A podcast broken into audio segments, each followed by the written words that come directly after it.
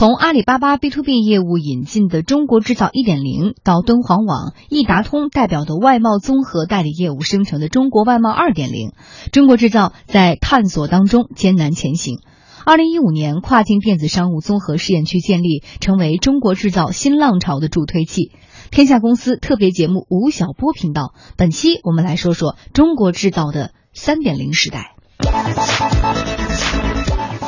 学者之音，观者之眼，给你一个还原真实世界的财经频道。经济之声倾力呈现，Channel Channel 五 Channel 五吴晓波频道。每一个人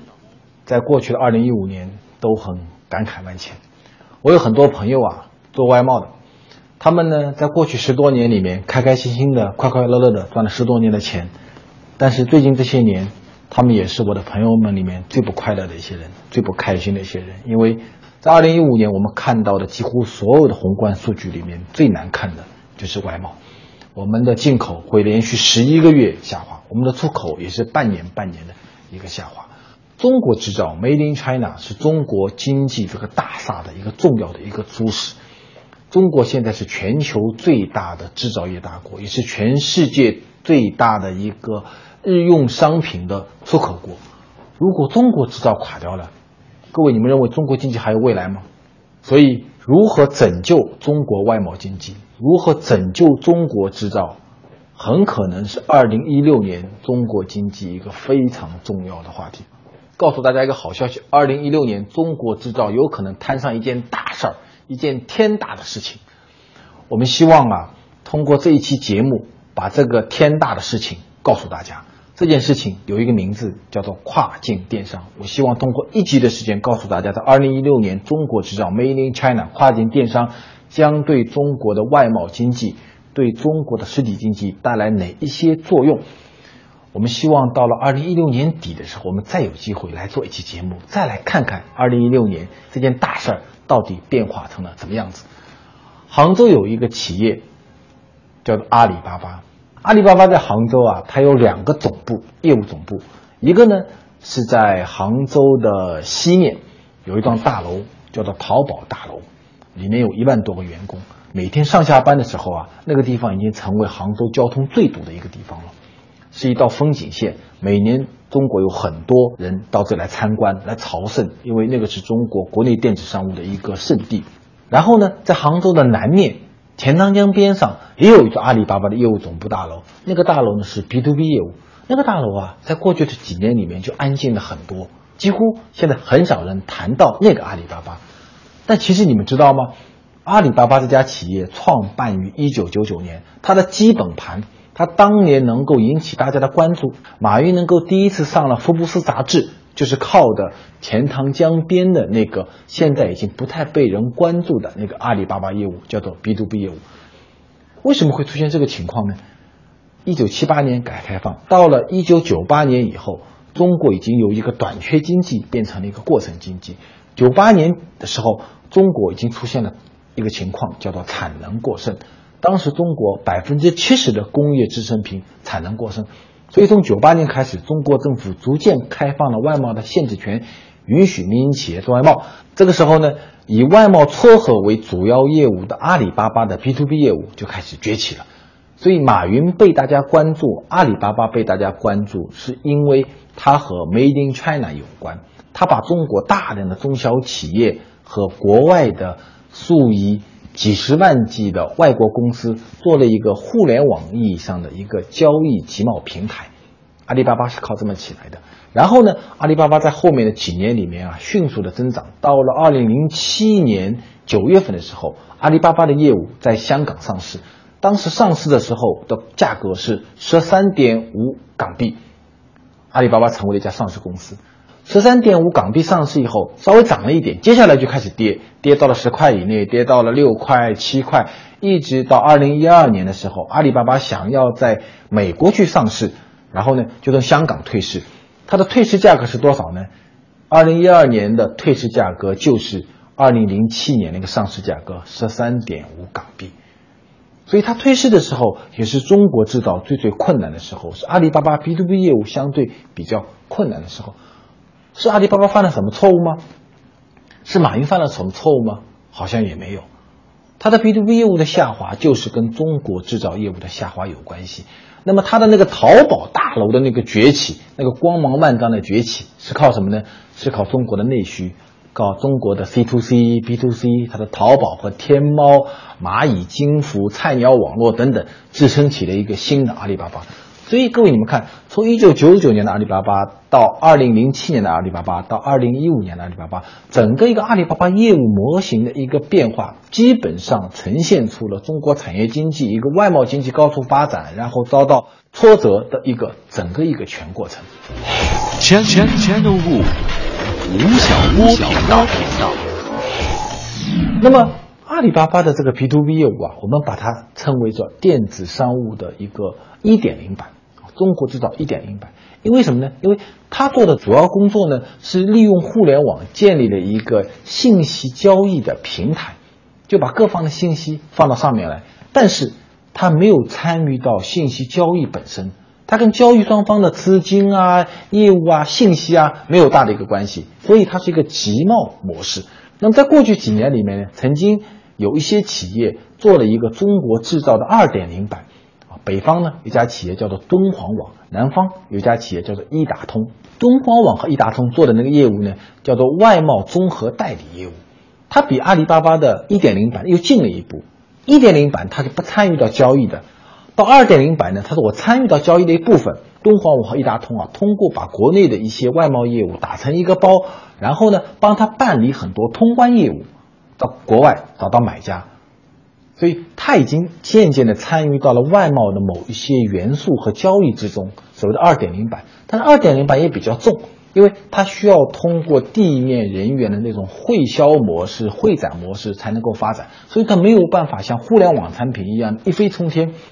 那么，为了拯救中国制造，我们的政府也做了很多的事情，在前几年干了一个比较大的一个事情，叫做自贸区，就以上海自贸区为代表。自贸区的模式呢，是希望政府来做庄，我呢圈一块地出来，然后这个地里面呢有很多免税和超国民的一些待遇，一些免税仓库啊，很多一些减免税收的一些政策啊，一些货币自由交易的很多政策啊，特许政策啊等等，通过一些特许政策的方式，能够让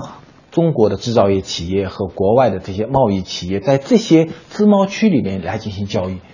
所以这是一个政府主导性的模式。四月份的时候，我到北京中南海去参加一季度形势的座谈会。我在对总理报告我对中国经济产业经济看法的时候，我曾经提到过观点。我认为说啊，自贸区模式看来可能会遭到一些阻力，因为它是一个政府主导的模式。所以各位发觉没有，在过去这些年里面，很多地方都有自贸区。自贸区一旦建立以后，第一件事是什么呢？是。跟自贸区有关的上市公司的股票开始涨了。第二件事呢，是跟自贸区有关的一些土地价格开始涨了。但问题是，你建自贸区的初衷是什么？你的初衷是希望那些企业在这里面做生意，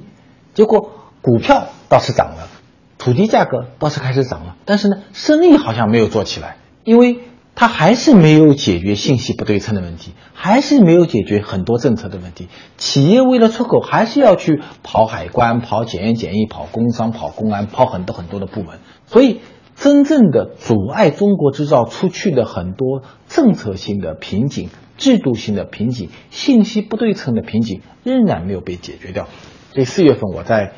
北京，我跟总理汇报，我说，我认为自贸区模式有可能会受到一些阻力，但是。由企业所发动的跨境电商的实验，哎，倒是有可能得到拓展。政府在二零一五年三月份的时候，在三月八号的时候，在杭州设立了跨境电商第一个全国级的综合试验区，三月份就开始成立了。为什么在杭州成立呢？因为杭州有个阿里巴巴，阿里巴巴占到了中国外贸的很大的一个比例。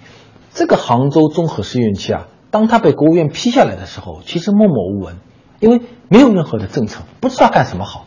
但是结果，在二零一五年后面的这个几个月里面，这个综合实验区得到了一个快速的发展。到我今天演讲的这个时候，它已经成为了中国外贸的一个新的一个明星级的试验区。那么杭州的综合实验区干了哪些事儿呢？他利用互联网干了一件非常重要的事情，就是利用互联网的平台，把很多信息不对称、很多政策壁垒全部给打散掉了。各位，你们想，有了互联网以后，当政府成为一个电子商务和跨境电子商务的一个平台商的时候，他要干一件事儿，就是你一个企业，你要出口商品，你要跟很多政府部门打交道。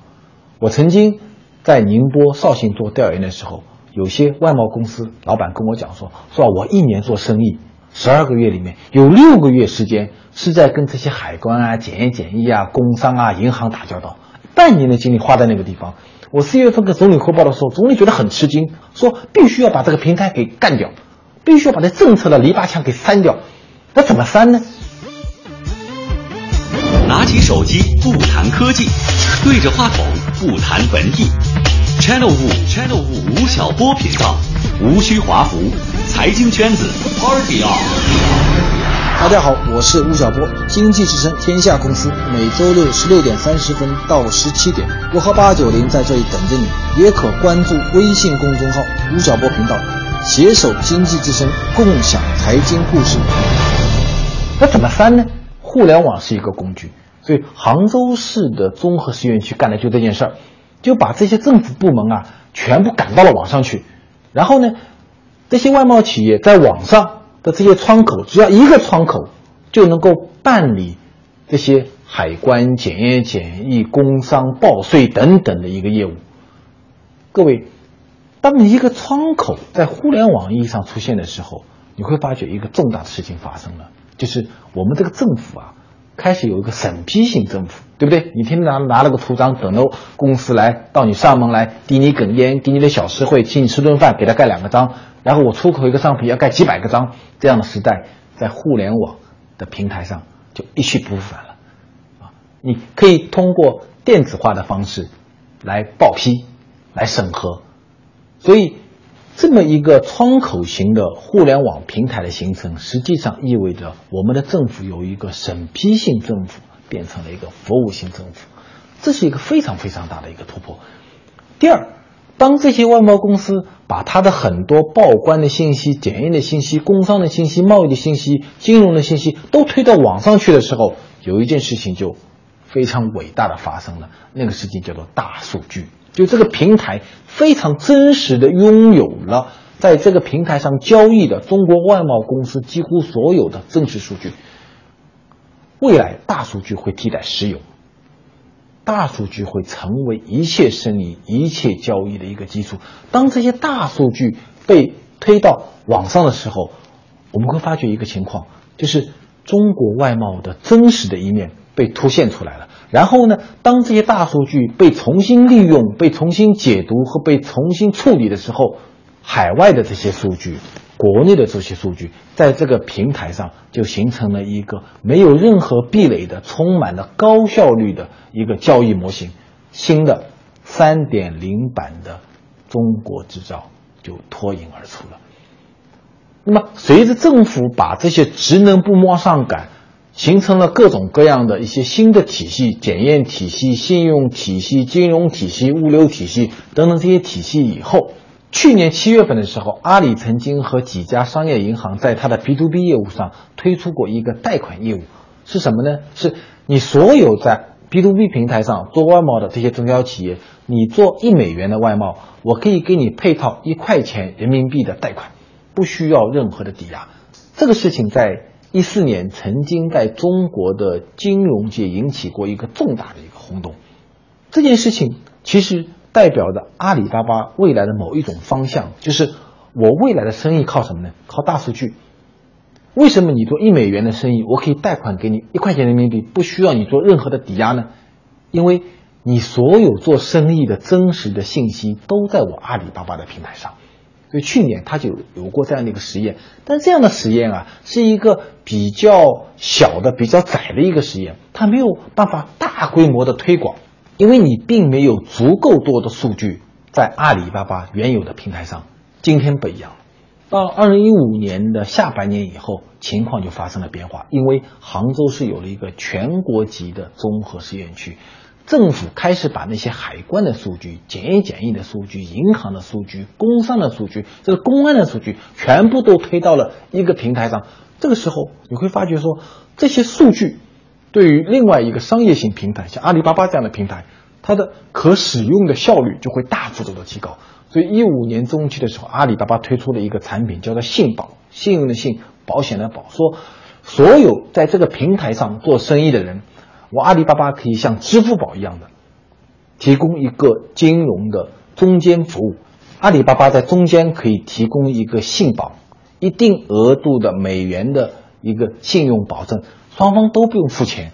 先把贸易做成功以后，然后呢再把钱支付，这就非常像国内的一个支付宝业务。当这样的一个信保产品产生以后，各位你们想，信用的不对称和互相的猜疑的幅度就会。大幅度的一个下降，